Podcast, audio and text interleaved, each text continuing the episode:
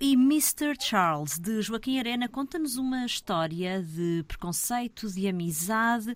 Joaquim, falemos destas duas personagens. Mr. Charles, vamos depois perceber que se trata desse grande cientista Charles Darwin. Siríaco é que é provavelmente a personagem menos conhecida, mas existiu mesmo. Exatamente, Siríaco era um rapazinho uh, de 12 anos que foi enviado da Bahia para a corte portuguesa um, no final do século XVIII. Portanto, era um menino negro, provavelmente de uma família de escravos, e que tinha um problema de pele, ou seja, sofria de vitiligo a, a uma extensão enorme. Praticamente ele tinha só a cabeça, algumas partes de, das pernas e do braço que eram da cor original dele, negra.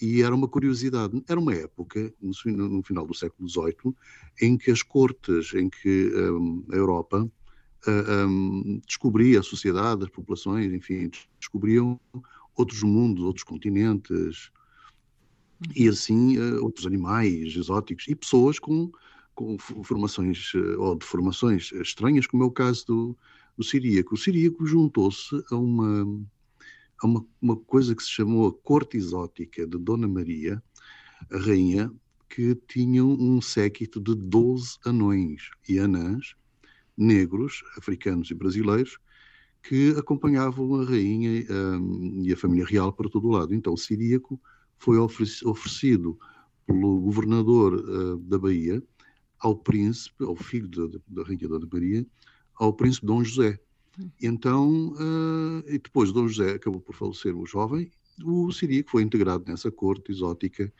e circulava com a família real, circulava com a, com a rainha, a rainha ia às, à, à, à, missa, à, à, basílica, às catedrais e às festas, levava atrás de si o séquito dos anões uh, e das anãs e levava o Siríaco, o Siríaco com aquela mancha toda na pele que era para ser exibido um, aos amigos, a outras famílias reais, a outros aristocratas que visitavam Portugal. Era uma, era uma mania na época, como as pessoas hoje usam caniches e, e levam-nos a, a, a cabeleireiros, levam-nos a concursos de beleza, enfim.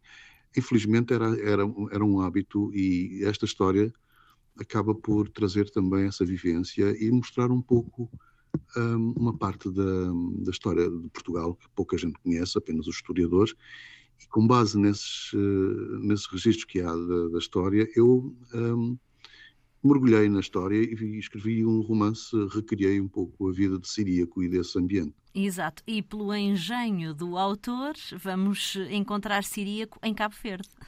Exatamente, como eu disse, fazendo parte da família real, houve uma altura, como nós sabemos, durante as invasões francesas, a família real, para se salvar e salvar a, a, a, coroa portuguesa de Napoleão, fugiu para o Brasil, instalou, para instalar a corte no Brasil, no Rio de Janeiro.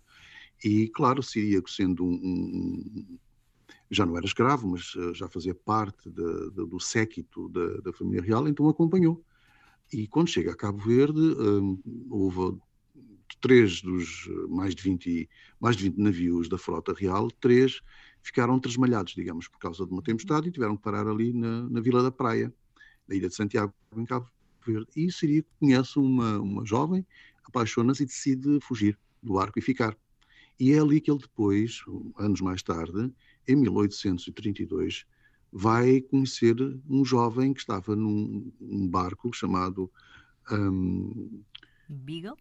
O Beagle, exatamente, que estava a fazer uma viagem, iniciava naquela altura uma viagem à volta do mundo, uma, uma viagem científica, e que leva a bordo Charles, que ainda não é o Darwin que nós conhecemos, porque só fica famoso depois de, eh, da origem das espécies, não é? De, de, do livro famoso de, que resulta das suas uh, investigações ao, vários continentes, vários países ilhas, e é o primeiro sítio onde Charles desembarca depois de sair da Inglaterra, e é o primeiro local onde ele faz as suas primeiras pesquisas científicas. E encontra Siríaco, cruzam-se e ficam amigos, e Siríaco fica seu ajudante já Siríaco com 60 anos e Charles com 22. Exato. Charles Darwin haveria de escrever sobre, um, sobre estes tempos, estes dias em Cabo Verde.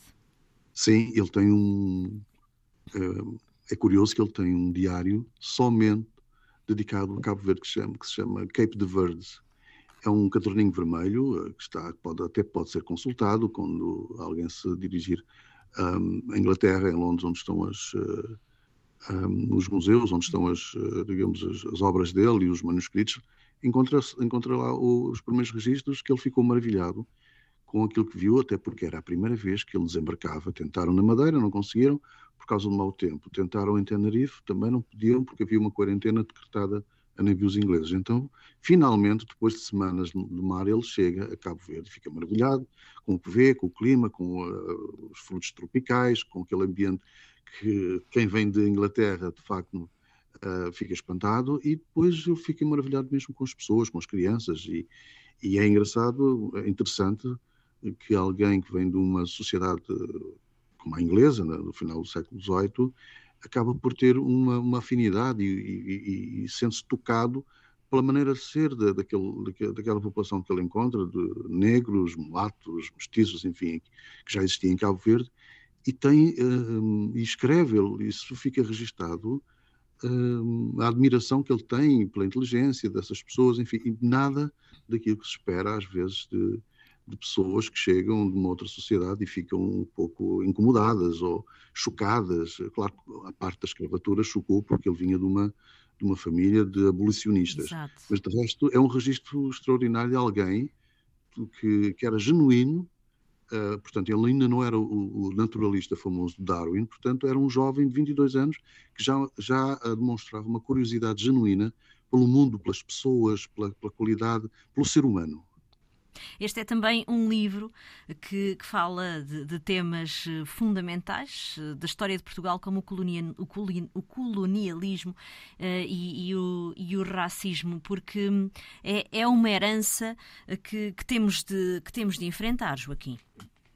Claro, faz parte da história e, assim como todos os outros uh, países que foram potências coloniais, uh, as coisas, digamos, os momentos históricos e aquilo que foi a expansão marítima, aquilo que foi a colonização, e depois tem, tem, tem herança, tem os descendentes, tem os povos que foram colonizados, os povos que foram uh, uh, os descendentes dos colonos, e, e tem, o, o, que tem que haver é um encontro, uma, uma, uma abordagem uh, desassombrada e descomplexada, um, aquilo que tem que ser reconhecido, o mal que foi a escravatura, por exemplo, o tráfico o tráfico negreiro uh, tem que ser reconhecido, uh, sobretudo também pelas, pela, pela, os países que foram as antigas potências coloniais, uhum. e, e, aceitar a história e, sem complexos e aceitar depois nas novas sociedades na Europa os descendentes, os jovens que aqui estão de segunda, terceira gerações, que também fazem parte da, da, da, Europa e também uma ligação com esses países de uma forma desassombrada e sem complexo. Não pode haver aqui eh, este tipo de, de, de, de peso eh, nas consciências da história. As coisas aconteceram, é preciso reconhecer e é preciso dar o, valor e agora partirmos para uma, uma, uma convivência e um, um futuro em que a busca da felicidade de, de, todos é o que está é o que está em cima da mesa. Não há aqui acusações de, de parte a parte, as coisas têm que ser reconhecidas. Uh, o mal foi feito, exatamente, mas reconhecer isso, ou seja, que a expansão marítima e a colonização uh, teve os seus males e é preciso uh, falar sobre isso, mas não vamos agora ficar agarrados a isso eternamente. Quer dizer, as coisas têm que, temos que avançar, mas reconhecendo aquilo que, aquilo que aconteceu, que muitas vezes, por exemplo, em Portugal, nós temos difícil, dificuldade porque houve muitos anos de Inquisição, uh, houve muitos anos de ditadura, de fascismo, e ainda a sociedade portuguesa está a abrir-se para a sua própria história. Uh, e é preciso abrir, olhar, mas de uma forma uh, natural e aceitar as coisas como, como elas forem e não ter nenhum pejo em, em abordar isso. Este tipo de romances, este tipo de uhum. livros, eu acho que também contribui, serve para um, um, debate e as pessoas falarem sobre o que aconteceu e enquadrar isso uh, no tempo que nós estamos a viver e, e aceitar e, e, fazer disso também um, um, parte do património uh, cultural e, e, não é? Exato. Já estamos, já estamos nesse caminho, Joaquim? Já, já. Aliás, nós estamos um pouco atrasados em relação aos outros países, como a Inglaterra, como a França, como a Holanda, Mas isso tem, tem que ver também com o processo de, de, o tempo da descolonização. Uhum. Em uh, portuguesa é muito mais recente, foi em 75. Em 75, uh, várias colónias desses países europeus já tinham 15 anos de independência, portanto, estão muito mais à frente. E depois não tinham, não tiveram a ditadura um, que Portugal teve, que uh, ou seja, deu o 25 de Abril, no dia seguinte não houve o sol radiante e tudo, tudo, se, tudo se transforma, não. Uh, uh, houve ainda um, um, impacto, essas sequelas da, da ditadura avançaram pelos anos 80. Veja a relação de Portugal com Angola, por exemplo, foi muito uhum. complicada. a descolonização teve situações trau traumáticas. E agora que nós já estamos no século XXI, já temos uma, uma grande comunidade afrodescendente, e estamos a acertar o passo com os outros países europeus e temos que e nós vemos que é o caminho e que temos jovens das segundas gerações que ascendem. Nós vemos no jornalismo vemos nas te novas tecnologias vemos em, no desporto vemos fazem parte desta sociedade também. Portanto é, é, é o seu direito e o seu espaço e finalmente Portugal está a abrir-se um pouco a isso, à realidade, porque é, é mesmo assim. Mas isso tem que ver com mudança de mentalidades, mudança uhum. de gerações e o tempo que foi necessário. Eh, talvez há quem diga que levou demasiado tempo, mas o tempo é o tempo. Eh, portanto, nós temos que uh, estar em sintonia com aquilo que está a acontecer. Exato. Nestas páginas uh, encontramos uh, vários relatos de como é difícil e dura a vida em Cabo Verde. Ainda hoje é, certamente. Em que é que Portugal poderia ajudar este arquipélago, Joaquim? Não, Portugal já ajuda bastante, mas a vida é dura em Cabo Verde, como é dura em África, uhum. não é dura em vários pontos do, do globo, mas é tudo muito relativo. Se nós compararmos com outros países, Cabo Verde está muito bem. Uhum. Os índices de desenvolvimento, os, índices, os índices de alfabetização, de distribuição da, da renda per capita, uh, em relação a, a, países africanos, está, está muito bem, está a evoluir. Cabo Verde deixou de ser um país considerado um país um, atrasado para um, um, país de desenvolvimento médio há meia dúzia de anos. Portanto, está, está, tem uma diáspora fantástica, que também ajuda do ponto de vista financeiro, do ponto de vista económico, e tem um, um crescente número de quadros, tem 10 instituições de ensino superior, portanto, não é o país mais complicado uhum. nesse ponto de vista. Portugal tem, tem, tem ajudado bastante, nem vou colocar a questão financeira, ajuda ao orçamento que, é, que, que existe anualmente, mas eh, na, na educação, eh, no investimento eh, e, e, também como, repara, Lisboa é uma espécie de hub para os cabo-verdianos, não é? Os cabo-verdianos circulam para a Europa, para os Estados Unidos e Lisboa é o ponto de passagem e, e nós, quer queiramos, quer não, nós também somos, de certa forma, uma criação portuguesa.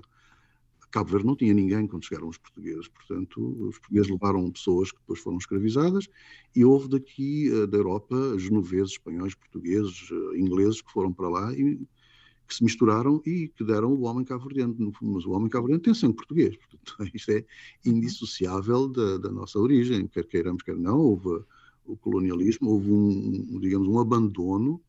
Uh, as pessoas viveram muito mal durante períodos de seca e Portugal eh, não teve, eh, não ajudou naquilo que poderia ter ajudado, as pessoas tiveram que emigrar, tiveram que procurar, ou seja, são, foram filhos abandonados pelos, pelo pai.